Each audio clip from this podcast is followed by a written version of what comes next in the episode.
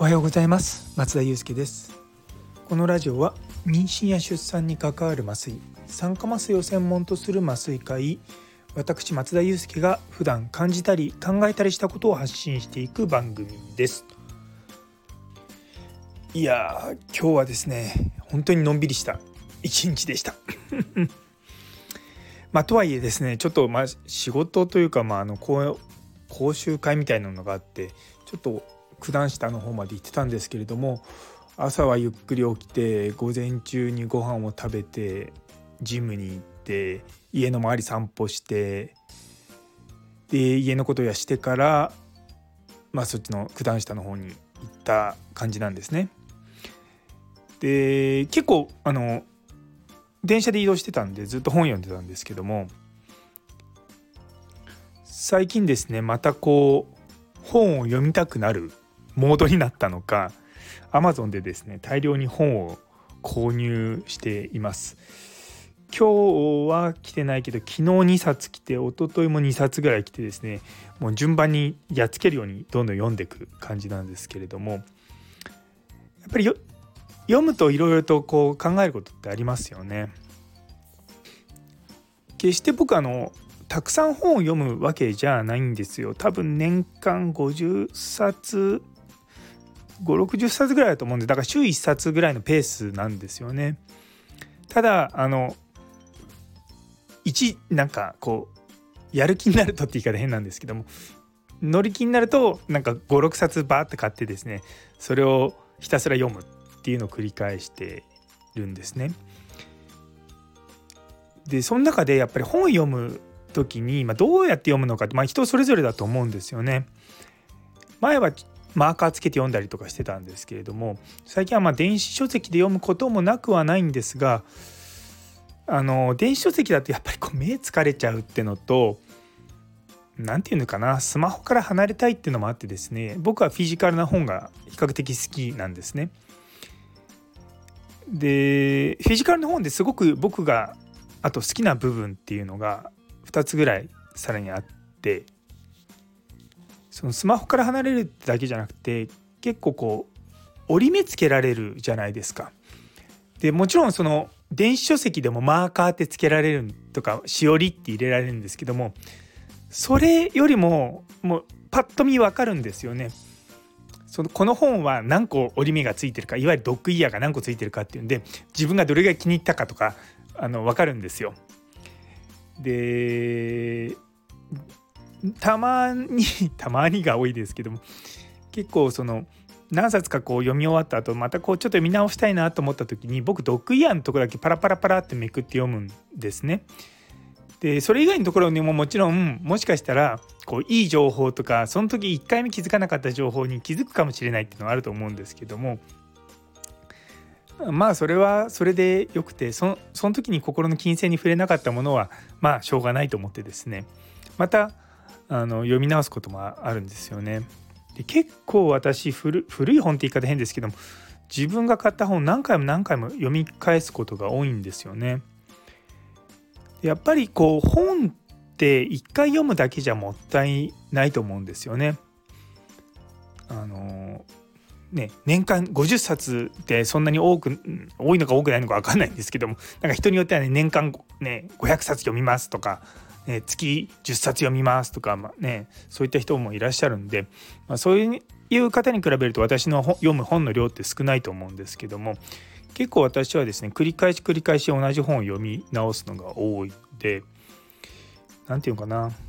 こう何回も繰り返す 読む本とそうじゃない本って分かれてはいるんですけどもあの繰り返し読む本はですねもう結構内容まで覚えているのでぱそういうふうにする方が、まあ、本を読むっていう意味では大事なんじゃないかなと思うんですよね。で最近はですねあの基本もともと私自己啓発とかその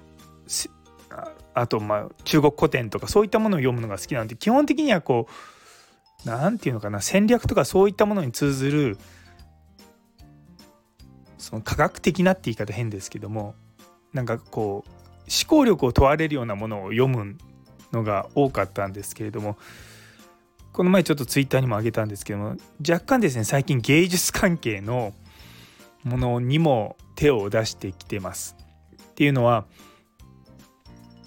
なかなかですねその世の中科学的にとか理性的に正しいとか正しくないとかで割り切れない部分ってあるじゃないですか。やっぱその感情とかそういったものってすごく最まあここ12年かなそういったものがすごく重要なんだなっていうふうに思うようになってきてでそういったものが自分の中ですごく欠けてたなと思うんですよね。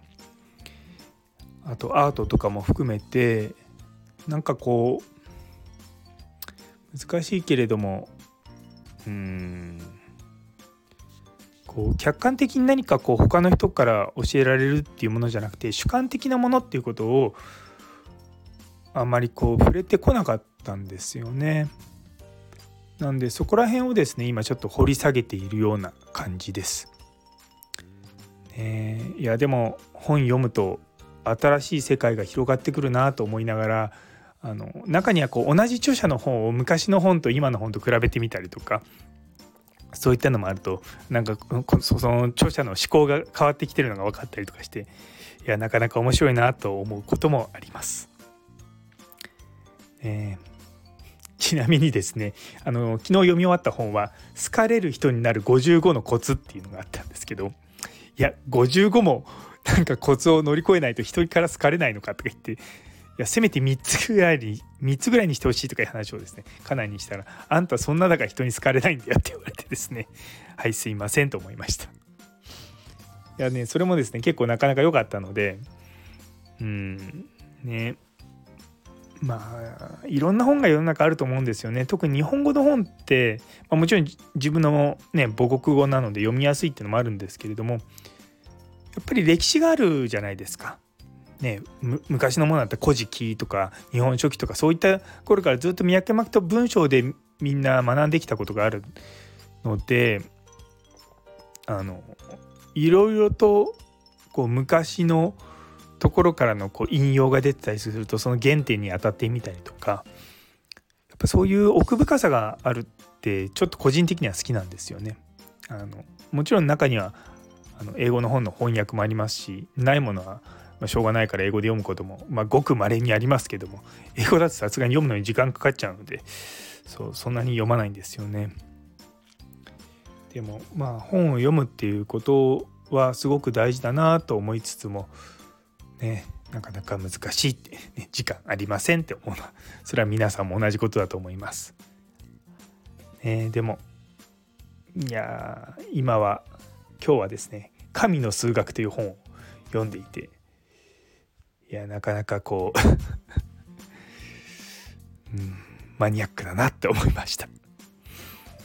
たまにいい本があるとうちの職場の若い先生に「あこれ良かったよ」とか言って勧めるんですけどもちょっとそういう医学的なものではないしまあねそれはそれでという感じになります。はいというところで最後まで聞いてくださってありがとうございます。今日という一日が皆様にとって素敵な一日になりますように。それではまた。繰り返し読みたいと思うのがいい本だと思います。Thank you.